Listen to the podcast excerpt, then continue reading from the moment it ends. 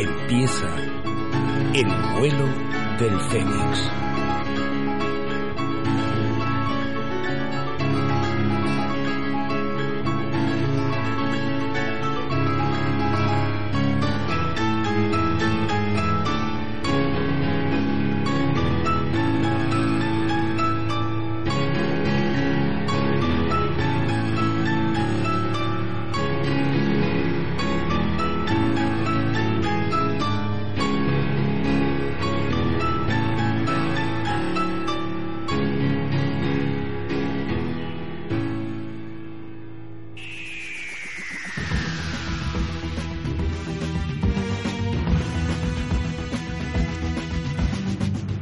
Y una semana más renace de las cenizas hercianas la semilla de la dispersión cultural de la radiofrecuencia modulada. Y una semana más saludamos a nuestra guionista, directora y recién subida de nivel, Raquel. Ayer cumplí 20 años en hexadecimal. Gracias, Raquel. Buenas noches, escuchantes. Buenas noches, Bonarien. Liamnesianos saludos. Perdón, Liam. Liam. Liam. Liam. Revenge. Y hoy nos trae sección de cine, ¿no, señor Sí, Bonarien? que ya, que ya tocaba, que ya hacía días que no... Y haremos la conmemoración y homenaje de un actor icónico. Lo ahí. Déjalo ahí. También nos acompaña Jordi Salazar. Buenas noches, Jordi. Buenas noches, ¿qué tal? Bien, bien. De, de luto, ¿no? Porque perdemos el universo Ultimate. Bueno, seguro que algo, es decir, universos morirán, universos vivirán, pero algo saldrá ahí. Esto me suena, ¿no? No, ¿por qué? No. ¿Qué ¿Quieres decir que es la Tierra infinita? No. Y nuestra psicóloga de guardia, señora Lupe. Buenas noches, Lupe. Bonanit. ¿Cómo funciona nuestra psicodinámica? Con Suicidio orujo. es muy complicado y con, con orujo peor. Y con un ojo peor. Y esto una semana más, es el vuelo del Fénix. Si nos cabe entrar a Free Lectura, yo no tengo mucha fe, ya, Bueno, de inicio. no digas nunca que no. ¿Igual? Se llama, la sección de hoy se llama Free Lectura ¿Sí o no? Black Now. Negra Black- Now. Black Now. NN, Negra Now. Pero bueno, si cabe, caberá. Y si no, pues ya saben dónde están. Esto es el vuelo del Fénix. Carguen sus rifles de protones, enciendan las terminales y dejen de jugar al Call of Duty Aguirre Black Cars porque empieza... El vuelo del Fénix.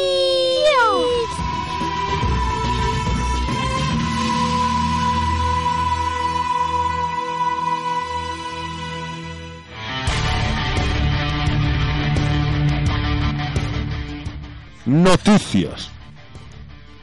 Alemania entrena diplomáticos con un rol en vivo de Battlestar Galactica. Zasca. Plus. Project Exodus explorará los temas políticos de la serie de Ronald D. Moore. La Agencia Federal Alemana para la Educación Cívica ha financiado un retiro de cinco días a bordo de un destructor retirado en el que 80 aspirantes a diplomáticos interpretarán en vivo a personajes de la serie Battlestar Galactica. Concretamente, la versión más reciente de Donald, eh, bueno, pues de Ronald D. Moore. O sea, el Eh, Reimagined, sí. no es de la clásica de los 70, que No. nadie piensa que se van a poner ahí de plateado y tal, y, No, y sonará ABBA No, y estas porque cosas. puestos a recuperar cosas de los 70 podrían recuperar cosas de los 30. Y Project Exodus arrancó... Toma, venga.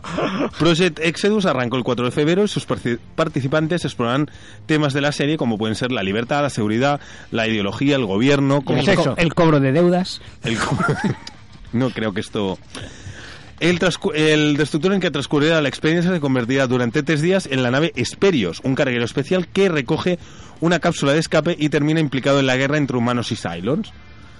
El proyecto tiene el apoyo de un experto grupo de jugadores de rol en vivo de Battlestar Galáctica llamado 12 Colonies, o sea, las 12 colonias. Un nombre que para los seguidores de la serie. Pues, Pero cabe decir que nosotros hemos jugado un juego de un rol en vivo. Dos del, veces, de del señor Dos veces. Una la jugamos y otra la dirigí yo y lo jugaron aquí. Ah, yo era la presidenta Rosling. Usted era la presidenta. Rosling Sí. y era de Starmat, que le damos un abrazo desde aquí, desde el blog Las Crónicas de Taslar.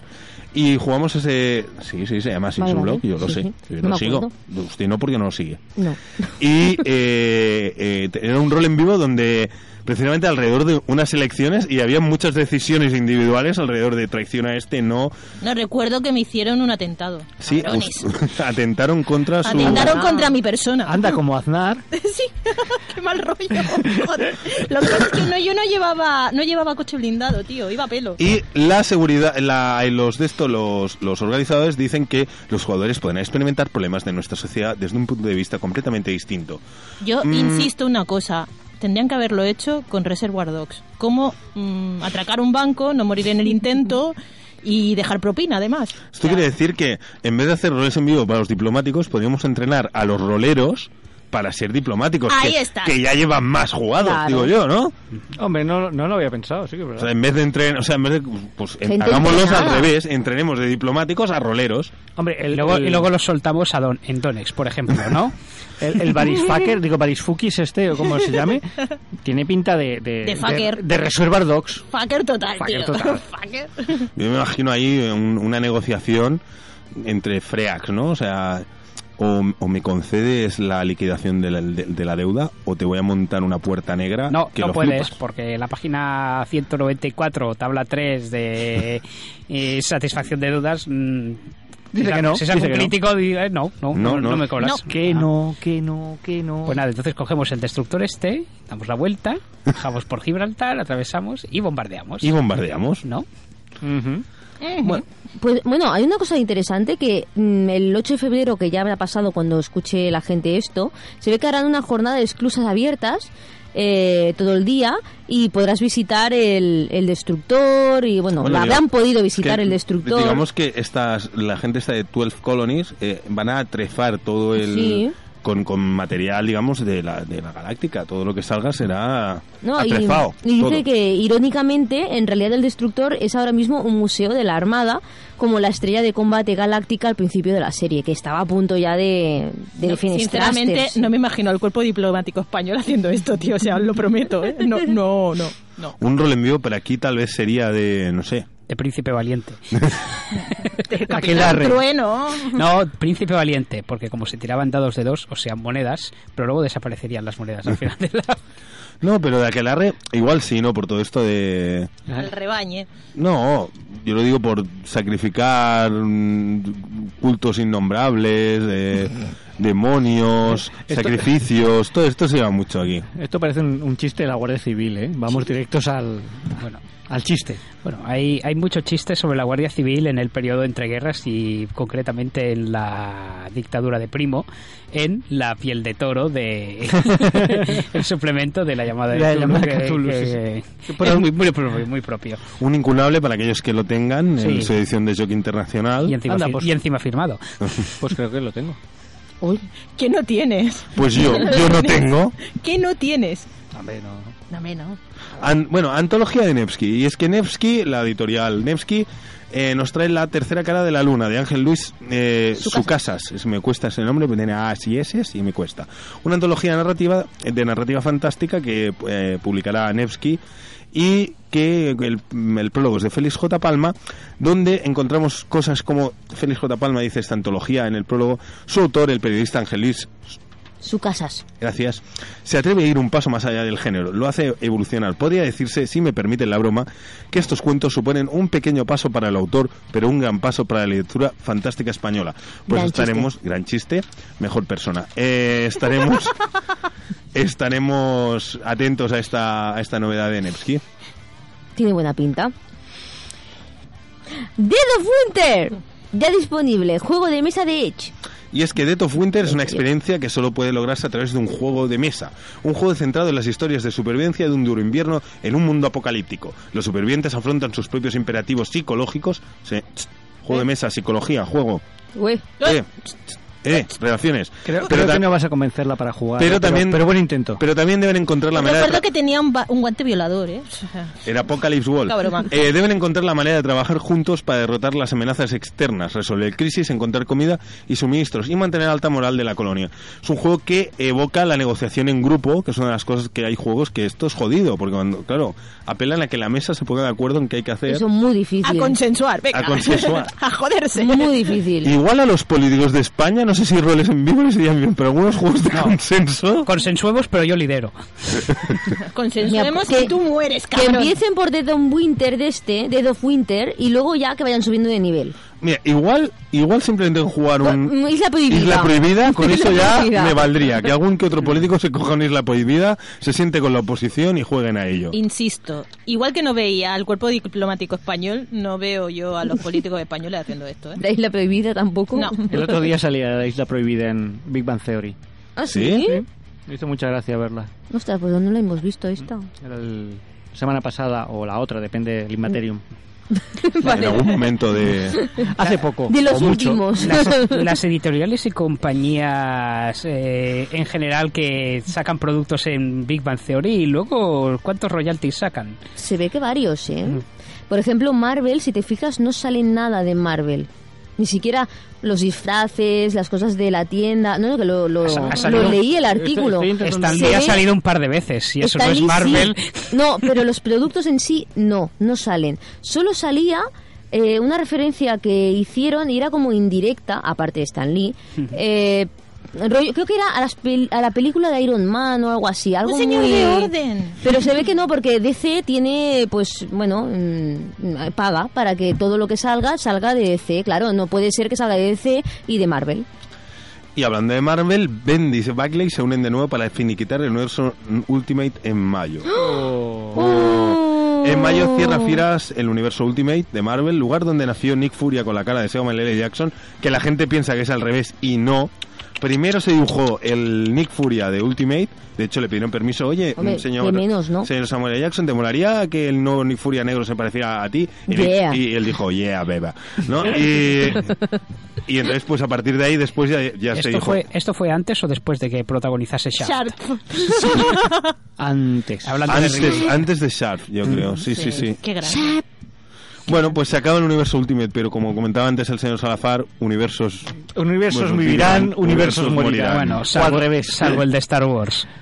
Bueno, el de Star Wars, cuando hagamos un que no sea Khan, que hablemos de Star Hemos Wars. vuelto a hablar de Star Wars en el vuelo del Fénix. Oye, no sé si lo, lo dije la semana pasada que me negaba a decir cualquier noticia. Bueno, eh, yo y cualquiera de vosotros. Ninguna noticia, ni de Star Wars, ni de Marvel en, en un mes. Señora directora, ¿y una sección de que no sea Khan sobre Star Wars? ¿Podemos? En un mes. ¿En un mes? Ha dicho en un mes. No, pero empecemos la semana pasada. O sea que quedan dos semanas. Bueno, Aquelarre News. ¿Por qué? Porque me- es mi juego de cabecera. Aquelarre sigue pegando fuerte porque el clásico juego de, de Mónico medieval creado por Ricardo Ibáñez en 1990... mm, un minuto de segundo de, de honor. Segundo. Contará este mes con un nuevo suplemento ti- titulado, a ver si lo digo bien, Daemonolaetriella. Joder.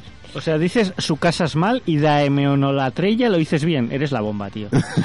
Vale. Pero ¿por qué le han buscado un nombre tan complicado? Porque es un compendio que será similar a las Maléfica y que tendrá pues nuevas profesiones, aventuras y cosas alrededor de la demonología y los demonios y los practicantes de la demonología. Ah. Por eso se llama demonolotreia, que sería como el conocimiento de la... Joder, cada vez lo dices mejor, Es ¿eh? increíble, tío.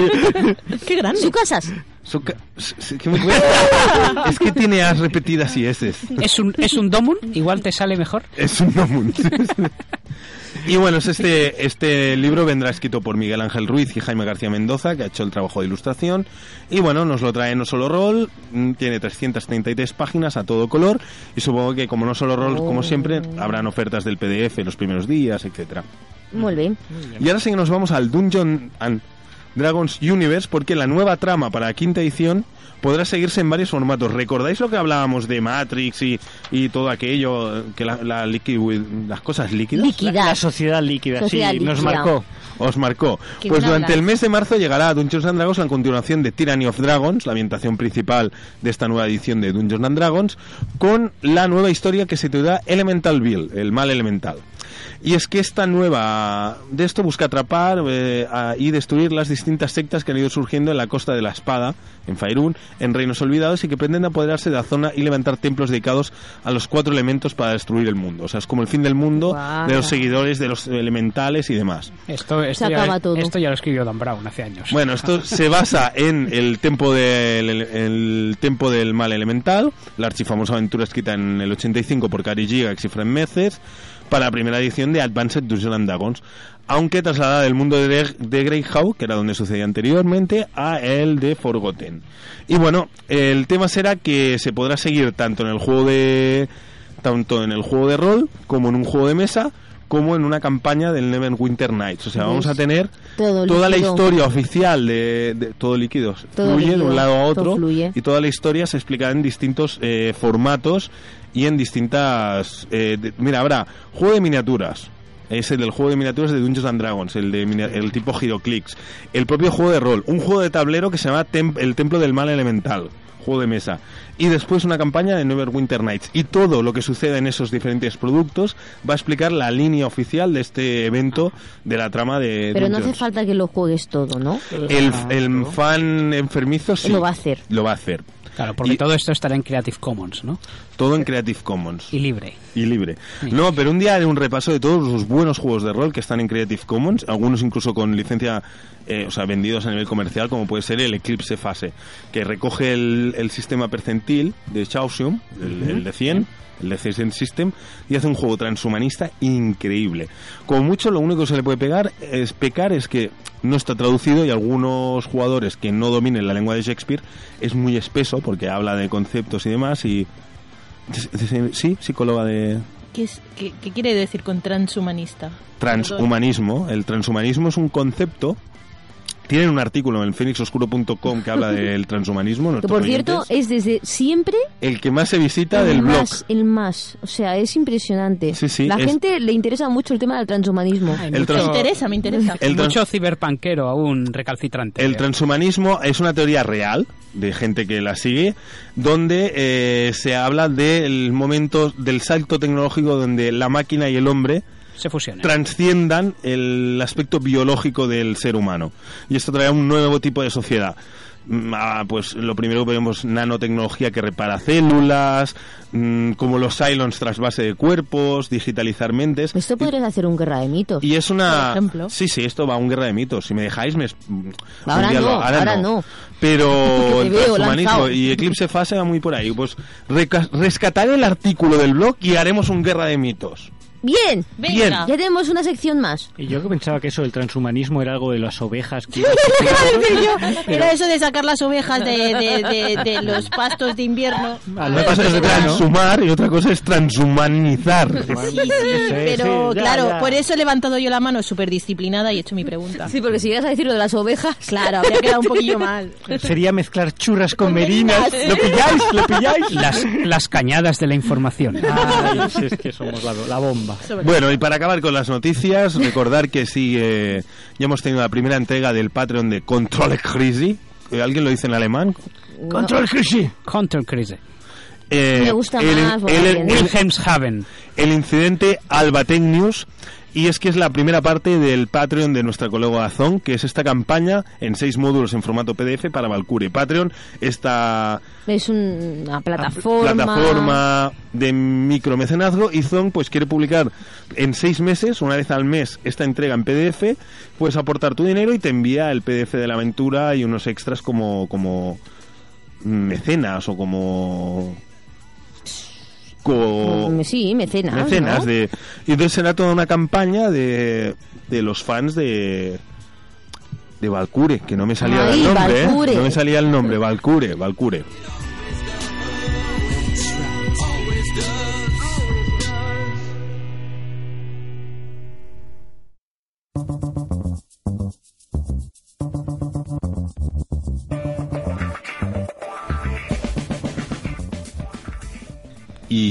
Esta semana el señor Bonari en nuestra sección de cine Sí, que ya, que ya tocaba, que entre una cosa y otra no, no he podido tener la ocasión hasta ahora. y sección de cine concretamente de Bueno, una sección un poco especial aprovechando, aprovechando la ocasión. La Sí, ocasión ya ha que... dicho aprofetando porque en català és aprofitant, Sí, sí. que és aprovechando, no? Aprovechando la vinentesa. la bien entesa. Aprovechando la bien concordia. La- a- a- aprovechando, aprovechando la ocasión. Aprovechando que el pisuerga pasa, caño. Por el Ebro, pues. Y es el ahí. 50 aniversario. No, 85. 85 aniversario 85 aniversario de. de un gigante de la interpretación que el pasado 30 de enero, como ya hemos dicho, cumplió 85 años. Aunque bueno, algunos webs media y algunos tuiteros parece que lo, lo- lo finiquitaron el pasado 27 de enero. Dijeron, no, ha muerto, ha muerto. Y no, ya salió a, a los dos días el representante. No, no, aquí Oiga, ha habido- está vivo. Está vivo. O sea, lleva, lleva unos 10 años sin hacer películas. Está pero- vivito, igual no coleando. no, pero no, yo creo, yo creo que está ahora mejor que nunca. Pero bueno. Hombre, tampoco será eso, ¿no? Mm, bueno, mm, digamos que hace 10 años que decidió dejar de actuar y vive tan ricamente Ah, pues su, sí. su jubilación. Y estamos hablando de. Estamos hablando, por supuesto, de el reverendo de la aventura del Poseidón, el general polaco de Un puente muy lejano, el entrenador de Hoosiers, más que ídolos, o el, película. gran película, Mejor o- persona. o el capitán en marea, el capitán de submarino que le manda a callar a Denzel Washington en marea roja. Bueno, estamos hablando, por supuesto, de Jim Hackman.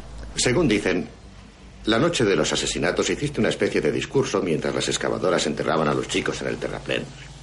¿Cómo lo cuenta Lester? Mississippi estará orgulloso de vosotros.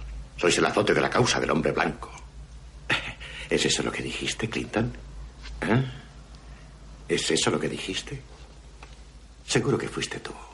Porque Clayton, Townley, Ray Stacky son demasiado listos como para estar allí. Y tú eres demasiado tonto como para pensar que nadie recordaría lo que dijiste.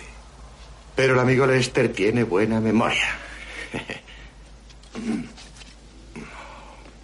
Lo siento. Hace años que no hago esto. ¿Hiciste un discurso la noche que le pegaste la paliza a tu mujer, Clinton? ¿Eh?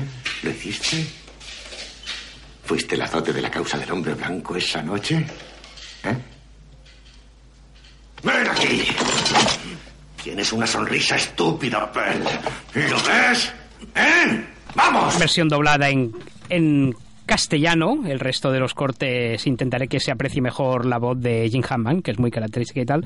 Bueno, 1987, para los que la hayan reconocido, la hayan visto, eh, Arde Mississippi, con el profundiano, con el, con el nativo de Eastmouth, Willem Dafoe. Y bueno, mm, el sureño y racista agente del FBI Rupert Anderson, interpretado por Hackman, mm, contrapunto contemporizador de, claro, nosotros ya sabemos cómo tratar a nuestros negros, no vengan aquí a, a dar la brasa y, a querer y a querer mendarnos la plana, pero cuando se trata de investigar el asesinato de activistas negros pro derechos civiles, este- evidentemente estamos hablando de Mississippi, años 60, bueno, mm, no, no descubriré nada nuevo. Pues queda claro que si hay que investigar a algún policía blanco que es pres- presunto sospechoso, no le duelen prendas en ir a la barbería y enmendarle la plana, pero bien. Con esta película ya hizo su cuarta nominación al Oscar. Ya la primera nominación ya la consiguió en el 67 con Warren haciendo el contrapunto a Warren Beatty en Bonnie and Clyde. O sea, estamos ya hablando No. de, del 67. Gran película. Gran película. Mejor Gran película. persona. Me parece, me parece que va a ser bastante difícil decir aquí algún puta mierda, pero advierto. Y si. Bueno, Ah, alguno bueno. alguno habrá, ¿eh? seguro que Bueno, pero esto ya será más criterio personal que. Pues eh, eso, eh, 85 años, sí, Raquel. Mm, nacido, en no, mm, nacido en 1930, el hombre ya empezó bastante talludito, a los treinta y tantos, cuarenta y pocos. Amigo de Dustin Hoffman en una escuela de interpretación de Los Ángeles. Dustin Hoffman también tiene 85. Bueno, tendrá algunos menos, pero Ah, eh, será, de- será de la 70 y quinta. algo, ¿no? 70 y- Porque- 70 y muchos, 70 y muchos por lo menos. Me viene un- Tiene que ser más o menos de la quinta del. Robert De viene, hecho- de me hecho- viene un puta mierda. Me viene un puta ¿Por mierda. qué? Superman 2. Ah, es que esa es la Bueno. que estaba Y pensando. mejor yo, ¿eh? persona. Bueno, Puta mierda. bueno. Hilo temporal, por favor. Bueno, de hecho, de hecho eh, tenían que coprotagonizar eh, Mrs. Robinson. Eh, joder, mi- El graduado. El graduado, perdón. O sea, Warren Beatty era el suegro de Dustin Hoffman y este papel originalmente se lo habían asignado a Jim Hackman, que aún era bastante desconocido. Pero como digamos que la diferencia de edad entre ellos dos no era lo suficientemente relevante, pues entonces le dieron el papel de Bonnie and Clyde. Bueno, en todo caso, los dos acabaron triunfando, como todo el mundo conoce. Y ya en el 71, pues bueno, eh, hemos empezado aquí con, con Art de Mississippi. Eh, a ver, Jim Hackman no es un galán, no lo, no lo negaremos, pero tiene ahí un, un savoir-faire y... Las mujeres llaman a eso a ser interesante, que no sé muy bien qué es, pero parece que mola. Sí, mola, mola. O es un, un atractivo animal, ¿no? Quizás Ser interesante mola. Ser interesante. Es casi ¿No mejor es que como ser ser una guapo. película? Sí, sí, sí. Ser sí, interesante es mejor que ser guapo, incluso. Esto no me lo podíais haber Sí. dicho cuando me lo decían de joven. A mí lo decían mucho y yo me quedaba así como... Yo quiero ser guapo. O sea, pero interesante es que no, no vamos a follar, pero, ¿no? Pero voy a follar o no voy a follar, ¿no? No. Yo quiero ser Robert Redford, no quiero ser... eh, pero bueno. Bueno, pero Robert Redford es un guapo interesante. Sí, puede ser las dos cosas también. Pero claro, un guapo interesante es doble hit combo. Claro. O sea, que lo metes... Eh, Doble. Me Sí, parece sí, que sí. son ejemplos contadísimos. Bueno, en todo caso no sería el caso de Jim Hackman. No, no lo es, no lo es. Pero bueno, tiene ahí, pues eso, un, un carisma animal y brutote muy, muy yankee, porque es. Jim Hackman sería muy yankee, el prototipo del, del hombre medio americano. Y como prototipo del hombre medio americano y del trabajador medio americano, en el año 71 ganó su primer, bueno, su Oscar como, como protagonista, encarnado también a otro policía como Enar de Mississippi, también muy aficionado a sacar la botella y la mano a pasear. Brooklyn is loaded with guys that own candy stores, two cars, and like to go to nightclubs. Yeah, but you put this little candy store hustler together with Joel Weinstock, and maybe we got a big score. Court orders in there for wiretap. We're gonna sit here all night if we have to. Well, maybe you're the lead we're looking for. Now, you gotta let us have it. The man has done absolutely nothing. That car's dirty. I got him on the shuttle at Grand Central.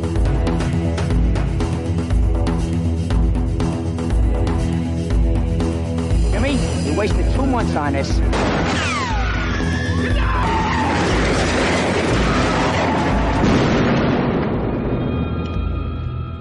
Bueno, French Connection. Me parece que no hay mucho que, que relatar de French Connection. Cinco Oscars de la Academia, mejor película del 71, mejor director, mejor actor principal. Nominado también Roy Scheider como actor secundario, el de Tiburón, para, para más señas.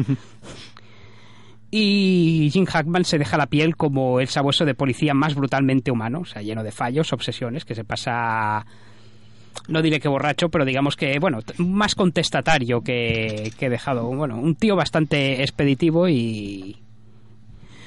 para contrastar con la charm europea y así muy elegante de, la Nemesis en su película, que es todo un Fernando Rey interpretando al, al traficante francés Alain Charnier. Y luego, pues vinieron papeles que consolidaron su carrera. Bueno, varias. Bueno, aquí ya en. juntóse con, con la gente de la época. eh, con Al Pacino en Espantapájaros de Jerry Sachsberg. Un Al Pacino que justo antes había hecho de Michael Corleone ya en la primera parte. ¿eh? La primera parte. ¿eh? La primera parte mola. O en la conversación de Francis Ford Coppola como protagonista absoluto de un thriller obsesivo y paranoico muy en la línea de los tres días del cóndor y todos estos. Bueno, estamos hablando de los años de Watergate, tampoco estoy... Y es un thriller low case sobre la hipervigilancia y la manipulación desencantada típica de la sociedad americana de la época, que se apoya tanto en una opresión atmosférica como en una entrega corporal del protagonista a su progresiva degradación, ya que de hecho es un es un pinchateléfonos, o sea que esto sería la versión setentera de La vida de los otros, para mayores referencias más modernas. Por eso que para los que les gusten, les haya gustado La vida de los otros, recomiendo recuperar esta película, mm, dirigida por un tal Francis Ford Coppola. eh, Se han pasado La, la vida de los otros es la de la, el- la RDA. La la. RDA, la del La Stasi RDA en mediados de y, los el, 80. y, el, y el director de teatro, ¿no? Ujú. Que Ujú. vive con la chica. Exacto. Ujú. Y bueno, ya posteriormente dos de sus papeles más reconocibles e icónicos para el fandom. Bueno, el primero mm, no sería un papel, sería más bien un cameo. A visitor is all I ask. A temporary companion to help me pass a few short hours in my lonely life. Thank you, Lord. Thank you.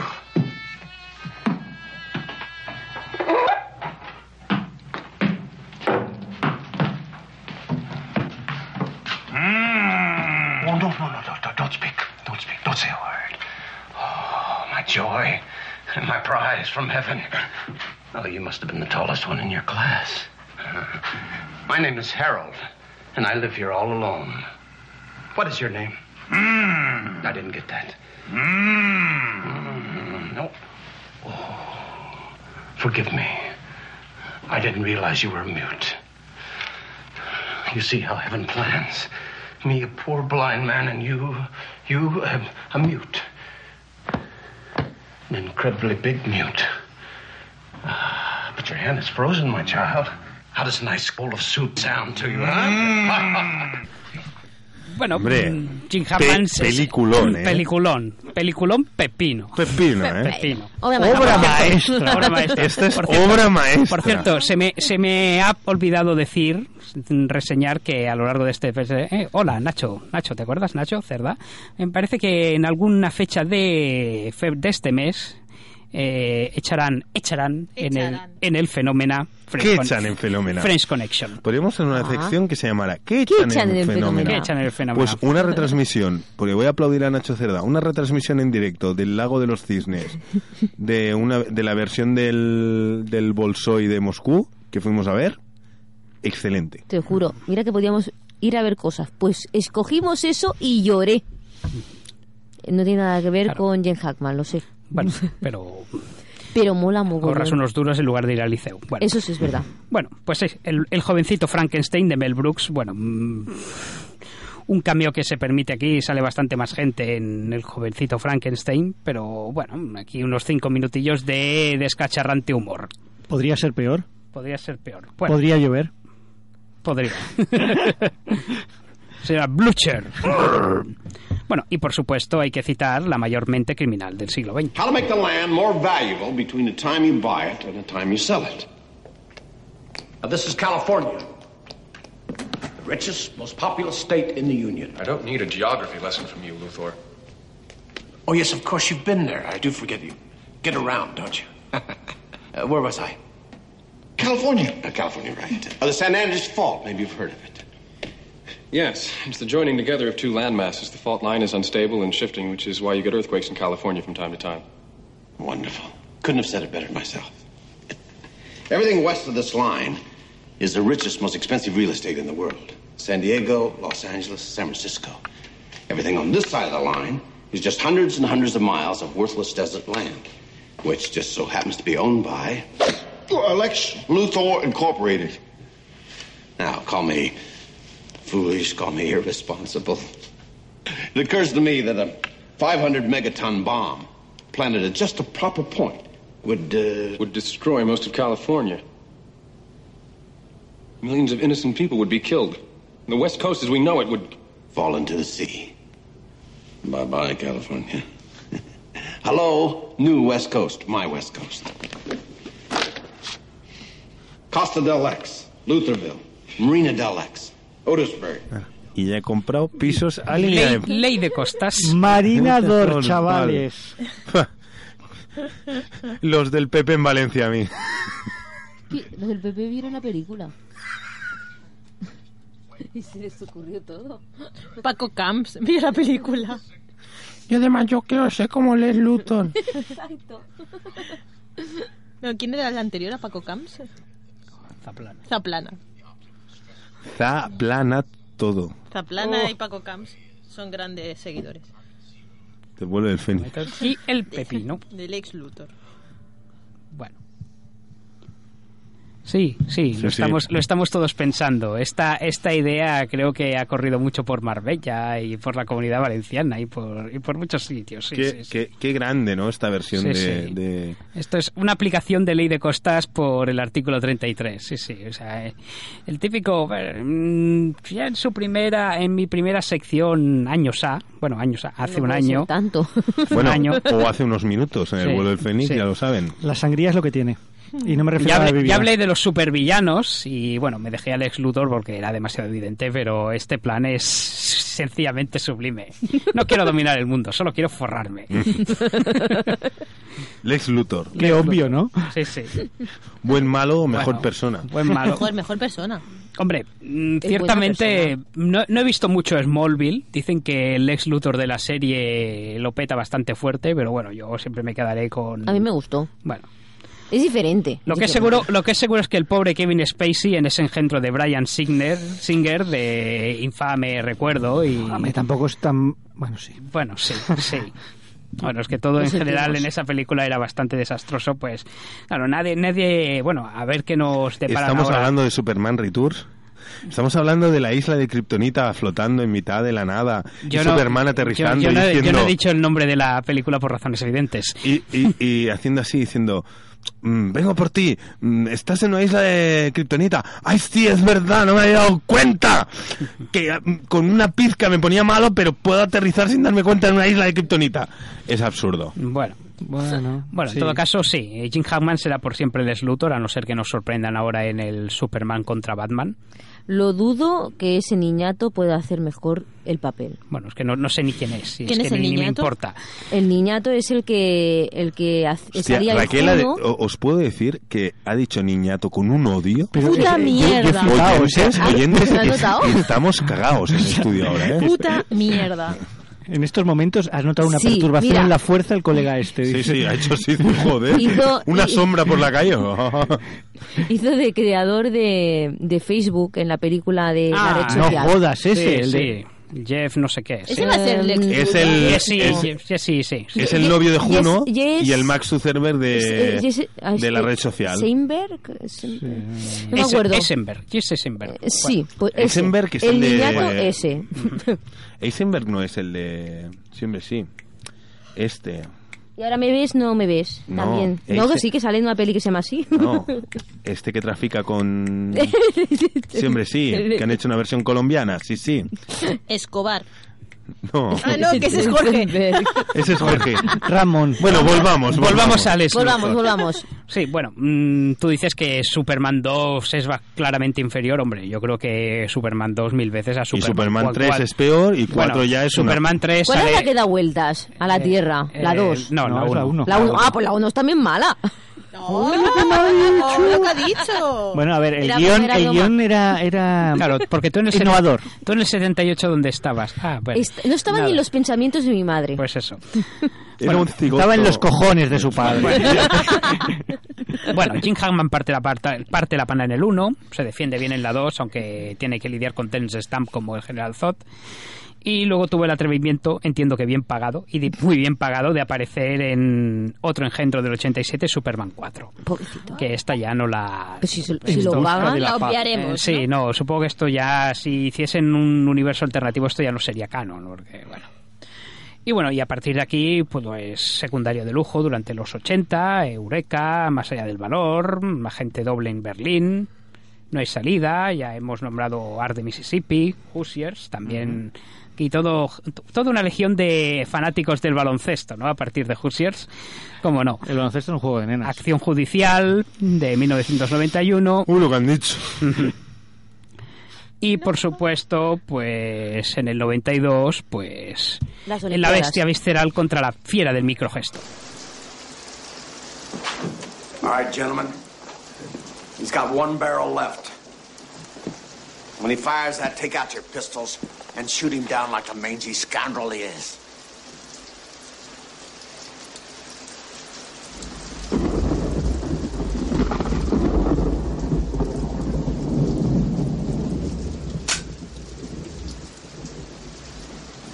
Misfire. Kill us, bitch.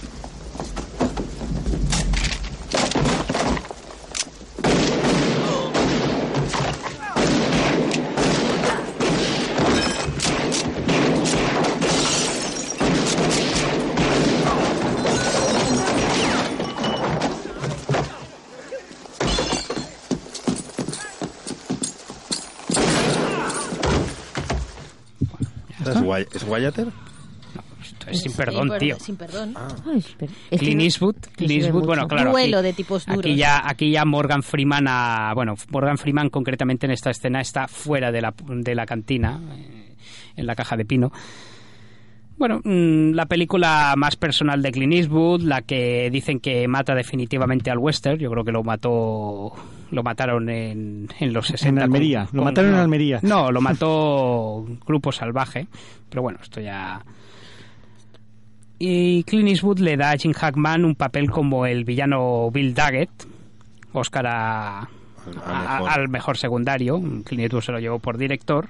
Y creo que sí, también película, si no recuerdo mal. Mm, Pues aquí Jim Hackman con su voz áspera y su capacidad de intimidar, incluso ¿Puedo, mirando. ¿Puedo recordar a un amigo? Puedes. Tengo a, a un amigo, eh, Gerard, hace mucho tiempo que no quedamos, conocido como Punky, yo le puse Punky, y todo el mundo conocía por Punky, se llama Gerard, que él y yo, cuando volvíamos de fiesta y no sabíamos qué hacer, ¿qué hacemos? ¿No hay ganas de dormir? No. ¿Vienes a mi casa y vemos sin perdón? Sí. Y vimos sin perdón en bucle mm, durante muchísimas noches después de venir de fiesta. Mira, tú tienes algo más de suerte que yo, porque yo yo es, yo es que con sin perdón tengo la, la chorrada esta y como siempre la hacen en sábados y domingos tardes, que yo recuerde nunca la he visto entera, pero la ¡Qué he visto la he visto la he visto a trozos, lo típico que sabes, ¿no? Qué fuerte. Y Bueno, Eso no lo sabía ni yo, No- tío. nosotros, nosotros era volviendo de fiesta, o sea, a ver, Mm, bueno. la he Ya, visto en, distintos grados, ¿eh? También, o sea, No, Ah. Aquello abrazados en el sofá. sí, sí, sí. Sí, tocándose. A ver, pasa que claro, sin perdón también tiene tiene su tiene su ritmo, empieza empieza un poco, bueno, le, le cuesta arrancar, bueno, no es un bueno el feo y el malo, pero es un peliculón sin, sin lugar a dudas. Pero bueno, esto ya son manías personales, evidentemente. Raquel la ha visto, ¿eh? Sin perdón. Sí, Sí. sí, mira. Y el feo y el malo también. El sí, feo. pero el padrino no tiene nada que ver. Que el padrino también. Es Sí, que toda sí, la tercera sí. que me duermo. No, bueno, eso, eso Esa ya, película Eso ya es más de- disculpable. Puta Pero bueno, mierda. Jim Hackman, aquí con una voz áspera, con, con su aire de americano corriente, con- mm, hace que un ex forajido se convierta en sheriff de un pueblo.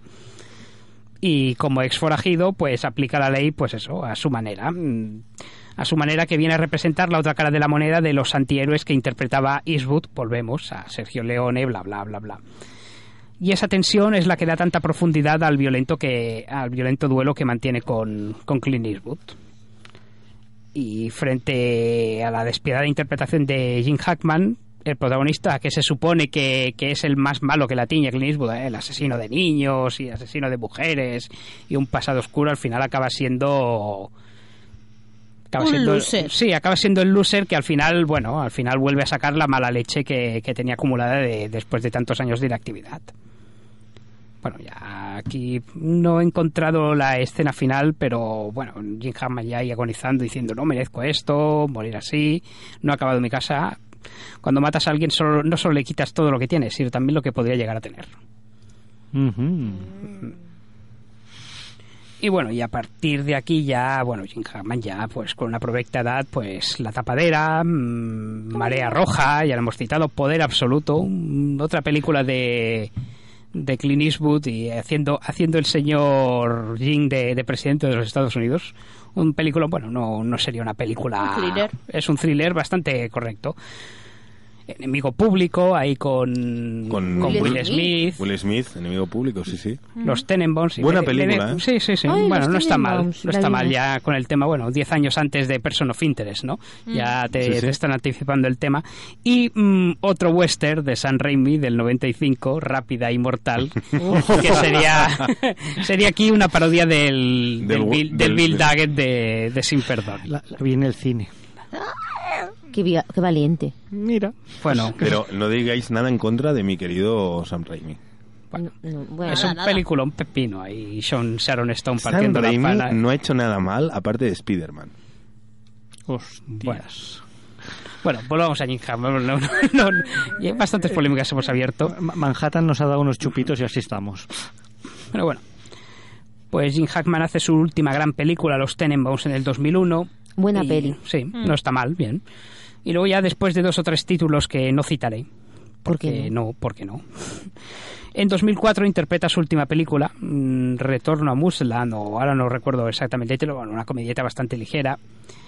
Y desde entonces, pues Vive retirado. desde entonces es, es que tampoco lo ha anunciado formalmente. O sea, mm, le entrevistaron cinco, cuatro o cinco años más tarde, no sé si Larry King o en alguna revista.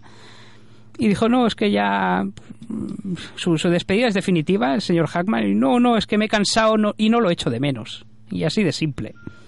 Ya tenía, pues eso, 70 y muchos largos y no dejaba, no dejaba de actuar por mala salud o por cansancio. No, es que, es que el tío se ha metido a, escritor.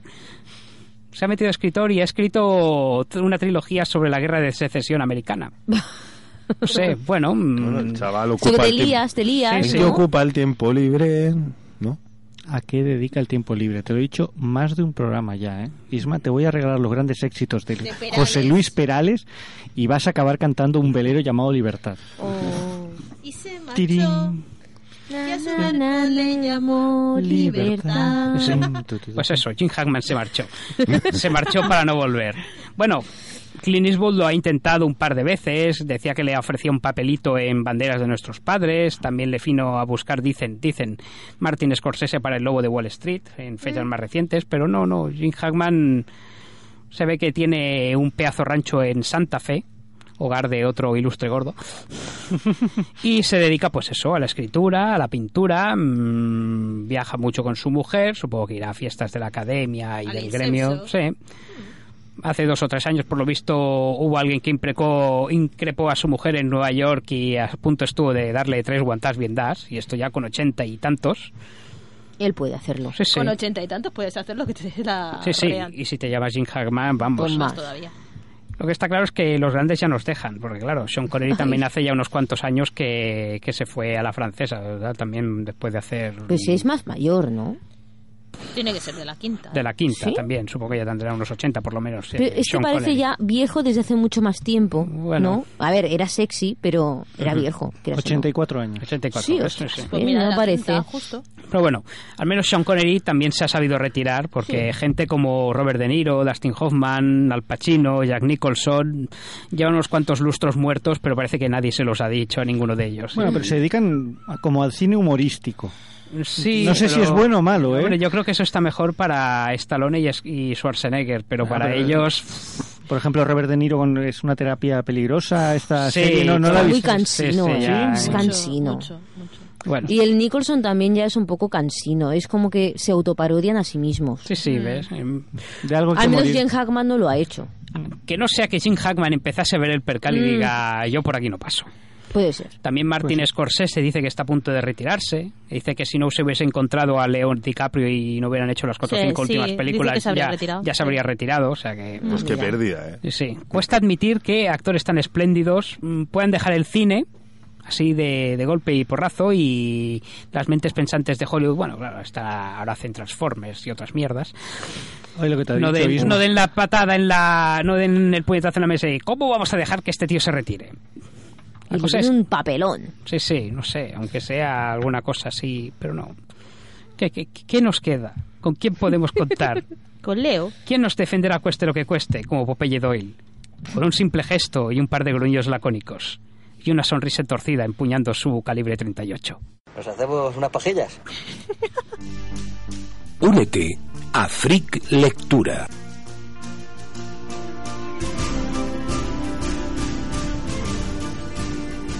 Y esta semana entra Freak Lectura y entro con lo que he llamado eh, Negra Now, que es eh, los títulos de novela negra, aprovechando que ha sido la BCN negra recientemente, eh, pues los títulos de novela negra, pero en castellano, o sea, de autores de aquí. No, no me voy a, a los noruegos de moda, y no los ni, a los clas- ni a los suecos, ni, ni al norte, ni tampoco me voy a James Elroy, ni, Ni ni a y ni a los clásicos. James Elroy es bastante más moderno. Pero no es de aquí No, es, es yankee. es yankee. O sea, no me voy a la tradición yankee ni a la tradición nueva re- del resurgir de la negra, sino que también aquí en España estamos teniendo un momento dulce con ella. Y bueno, empiezo con la noticia de Hombre, que digo, yo- digo yo que el trasfondo social incentiva a ello. ¿no? incentiva a ellos, sí, sí, en Mon- eh, ahí en Moncada. En Moncada, es que claro, es- ah, corrupción y Moncada, mira. Eh, pre- pre- el premio Pepe Carballo 2015, los oyentes eh, entenderán mi broma o no, eh, ha sido para Alicia Bartlett, que conocerán por su saga de libros Bartlett. de Petra delicado. Petra Delicado. Y esto me ha hecho pensar, hombre, pues aquí en España se escribe novela negra guay. Y entonces he dicho, bueno, pues si le han dado a Alicia... ¿Cómo? Jiménez Barlet. Jiménez Bartlett. Qué bien lo dices tú. Bueno, es que he leído unos cuantos. ¿Cuántos has leído? No sé, tres o cuatro. Bueno, pues en, en- en- son son un total de, de ocho novelas, aunque la, la primera fue Ritos de Muerte en el 96, donde conocemos a esta mm, investigadora mm, bastante peculiar de carácter y de personalidad. Hace mucho tiempo que la leí, pero sí, sí, la Y- recuerdo bastante... A- Ana Belén en la Ana. Belén en- Sí, sí, una serie luego. Ana Belén y... Que no me desagradaba, o sea, porque me gustaban la- la- las novelas me gustaban, la serie dije, hostia, pues no está tan mal. Has ligado, No, has bien. ligado el final de la sección con el inicio de... Claro, ¿quién acompañaba a Ana Belén? Sí, eh, eh, Ana Belén está acompañada por Santiago Segura. Hostia, es Era el verdad. compañero de ¡Combo! Petra Delicado. ¡Combo! Doble hit combo. Y bueno, es Día de Perros, Mensajeros de la Oscuridad, Ya, Muertos Día de de Perros, ese sí que lo leído. Muertes de papel, serpientes en el paraíso, un barco cargado de arroz, nido vacío, el silencio de los claustros, que no de los corderos, y nadie quiere saber, que fue la última en 2013. Pues bueno, recomendar a los oyentes que nos han acercado a esta saga de Petra Delicado, que oye, que vayan, que es una saga muy recomendable Es muy entretenida. y es Sí, muy entretenida. divertida, la recuerdo yo. Y podríamos decir que, que a partir pues de pues el premio Pepe Carballo, que sería el otro investigador eh, a la española, y eh, Petra Delicado, pues nos vamos a cosas mm, más modernas, a recomendaciones de lectura. Y vamos a empezar con una que descubrimos gracias a los padres de Raquel, Sí, que es Dolores Redondo y su trilogía del el Valle Baztán. Valle de Ah, Baztán. Esto he oído hablar bastante de él. ¿Es este Nav- Valle Navarro? Sí, Sí, es la trilogía. Se, se conoce como la. Elizondo. eh, Elizondo, sí. es la ciudad. Se, se conoce como la trilogía del Baztán, que es el valle donde ella vive. Es un valle lluvioso, oscuro, donde la inspectoria de la policía foral, Amaya Salazar, Ahí está. Es que Salazar tiene un valle ahí, ¿eh? tiene un valle ahí, eh, debe desentrañar una serie de crímenes. Eh, la gracia de estas novelas es que mezclan un poco todo el acervo mitológico de, de Navarra eh, y entran criaturas de la mitología local como el Basajuan, un guardián invisible del bosque, el Tártalo y eh, el Gumua, en el el tercero. Gumua y la diosa Mari, que es Mari, sí. Entonces cogen toda esta mitología propia de la zona y la mezclan con asesinatos, con una pseudo mitología Sí. posmoderna de esos, es, vamos, muy casi regimieniciano, ¿no? Pero escrito con A ver. muy evocador. ¿Y un punto Berchale? Yo lo recomiendo. El- la trilogía en sí, bueno, voy por. eh, estoy empezando la tercera ahora mismo. La recomiendo, aunque, aunque, ¿vale? O sea, digo las primeras las cosas buenas. Y seré breve. Las cosas buenas, que está muy bien documentado. Toda la, gente que le interese el tema de la mitología, eh, pues eh, la mitología de esa zona, de, lo que sería todo el tema de Pamplona, eh, Navarra en general, la parte norte de, País Vasco todo lo que es así también muy, muy técnico de, de investigación también está muy buscado. Todo eso muy bien. Y la trama principal también. Pero no trago mm, mm, algunas partes de la, de la escritora en que, eh, digamos que que no es realista la, la protagonista. Bueno, de hecho la protagonista es que no la trago. Me parece tonta del culo. Pero como me gusta la trama, sigo leyéndolo. Pero y engancha, ¿eh? Lo que pasa es que mm, hay inco- inc- incongruencias en la misma protagonista, Eh, ¿no? eh, De que por un lado pues- es súper inteligente y súper tal, pero por otro hace unas cosas que dices no es lógico. Me no suena lógico". que me parece que hay mucho movimiento fandom y mucho Sí, movimiento lo sé, sé que por eso que acabo de decir me pueden matar. De hecho, se lo dije a mi, a mi madre lo que pensaba y un poco más y, Y me... te cruje. Sí, En sí, sí. todo caso, eh, ha generado mucho interés. O sea, Raquel se acaba de meter en un jardín gordo porque. Pero gordo de la hostia. pero gordo de la hostia Eh, porque. El resto del vuelo del Fénix no apoyamos... no lo que- apoyamos lo que acaba de decir. ¿no? Mira, tú que lo escribí, eh, puse un me gusta en Goodreads de una persona que... Goodreads es una plataforma de... Y, y, pu- y puse un me gusta de alguien que pensaba como yo y un poco más y me cruje toda la familia. Bueno, en todo caso ha tenido tanto éxito que el, el productor de Millennium, Peter Naderman, lleva al fin en la saga. eh, eh, está yendo gente de fuera de España, está viniendo de zona turística al, al valle de, de Elizondo, solo Es para, ver, le hace mucha para ver la zona del valle y demás. o Ah, sea y hay que- planteado una serie. También, sí, Sí, sí. van a hacer Sí, una sí. serie. Por lo tanto, es un producto que yo creo que la- los oyentes pueden leer. No, que lo recomiendo, pero... Si esto, bueno. evita, si esto evita un poco la masificación de turisteo en Barcelona, bien hallado sea. Y creo que no nos va a dar tiempo a comentar todos los que tenía, pero no me voy a ir de la sección sin al Tú menos di, tú citar di. A César Pérez Gélida, que es otro escrito- escritor que, que también tiene una trilogía. En este caso es la trilogía de... No, no la he leído, pero me he documentado sobre ella y creo que va a ¿Te caer, va a caer este fin de semana al menos el primer libro. Versos, canciones y trocitos de carne que trata, y esto creo que es el encanto, y también lo vimos en la Isla Mínima, que es dejarse del ambiente yankee y se lleva a, a Valladolid a un, a un inspector en esta trilogía que está compuesta por los libros Memento Mori, eh, Memento Mori, Dia Serai y la última Consantum Es, incluso un spin-off que es Mutatis Mutandi, ¿vale? Suena bien. Y eh, es la historia de, un, de una investigación, Sancho, que tiene un psicólogo criminalista a- apodado Caparocha. Eh, y lo guay es que persiguen, y esto es lo bonito, porque el tío se ve que vuelca ahí cultura posmoderna a cholón, y es que buscan un sociópata narcisista experto en la música más actual y en las grandes obras de la literatura de siempre. Un hipster. Y a través de las obras, a través de las fobias y las de esto mentales de este de este asesino que mezcla música y tal, el autor suelta ahí un montón de conocimiento alrededor de todo eso y va montando esa trama oscura en, en el Valladolid reconocible de, de por nosotros. Entonces es muy próximo, es muy de la gente que ya hemos vivido ciertas cosas y pues igual sale de Pitch Mouth en la Lupe, igual puede salir cosas de ese estilo. Y eh, todas las críticas la no pintan muy bien. Me ha Mientras- llamado hipster. O sea, Mientras no salga Ole Ole. grande. Y entonces, pues yo creo que es una trilogía a tener muy en cuenta. y aunque tenía unos títulos más, yo creo que no me da tiempo para muchas hacemos cositas. Sí, otro más, otro más. ¿Otra más? Sí. Venga, venga. Pues bueno, Venga. esta eran las que vienen un poco así como del como recogiendo la tradición del norte, pero trasladada aquí a España.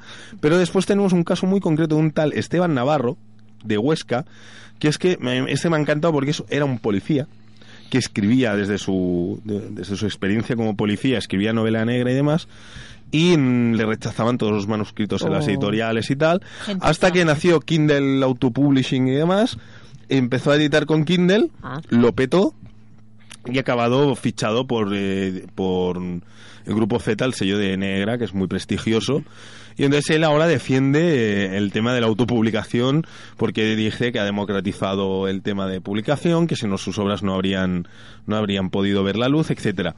Eh, y es que este funcionario se tiró 10 años en la comisaría de la Policía Nacional de Huesca, pues ahí llevando sus manuscritos y tal, no hacía caso nadie, o sea, un montón de rechazos. Huesca. Ha dicho Huesca. Huesca. ¿Fago? No, no sabemos. ¿Fago? Sí, ¿no? Sí, sí, sí, sí, sí, sí, ¿Eh? sí, sí, sí, Sí. sí, señor Bonarien, sí, sí, muy bien, muy bien. Y bueno, el cree... Otro, otro valle por ahí perdido, en la Y, mitad de... y, eh, bueno, él dice que es de la generación Kindle, porque dice que ha democratizado la literatura, a constituir a los lectores en jueces de lo que merece la pena o no ser editado. Y entonces, eh, en estas novelas, el Policía Nacional, Moseiz Guzmán, un, po- un poco un trasunto de- del propio Esteban Navarro, eh, y protagonista de esta trilogía es una especie de Frankenstein policíaco que ha compuesto tomando ejemplos de una realidad que conoce bien y metiéndole ahí cositas de lo que él ha ido viendo en su trabajo y tal. Aparte tiene otra novela que ya está fuera de lo que sería esta trilogía de, de- del, del Moisés Guzmán, que es En la noche de los peones. Y Esta está muy bien porque coge dos personajes, dos policías, uno de old school y otro de ahora. Y aprovecha para ver cómo se ha modernizado y cómo, y cómo ha funcionado y funciona la policía en la investigación criminal. No, Entonces- y no ha hablado con Nick Pizzolato para esto, ¿no? No, de hecho es para eh, nada. No, no, es, es anterior a, a Nick Pistolato. Nick Pistolato sería eh, mucho posterior, es una obra de Galveston, que bueno, ya no la quería citar, pero mire, usted ya la ha citado. Y como veo que parece que no podemos hablar de Noir antes de irnos ya con la sección, sí hay que recomendar, pues eso, si quieren ir a los clásicos del noir americano, de la novela negra americana, resulta que se recién editó en noviembre una antología creada ni más ni menos que por James Elroy y el editor Otto Penzler, que es uno de los editores de, de Negra consensuados, que en, Estados Unidos era The Best American Noir of Century, aquí bajo el título American Noir, y donde vamos a encontrar mm, relatos de, de Big Goody, Jim el propio Elroy, Josh Carol Ostas, Denis Lehan, Denis Lehan, el del Shader Island y demás, uh -huh. lo recordarán, y el Mon Leonard, entre otros. O sea que tenemos lo español y, y, tanto que incluso una, una... Mm, Necesitamos dos vidas para leer tanto. Dos vidas para leer tanto, pero hasta aquí el Free Lectura Noir de hoy. Very good. Noir. Y hasta aquí el vuelo Fénix de esta semana. Recordad que tenemos un concurso de Sherlock por ahí, recordad. Y gracias a todos por eh, escuchantes por oírnos. No se pierdan el mar de datos y leed, eh, aprended y luchad y recordad que todo esto ha pasado y volverá a pasar.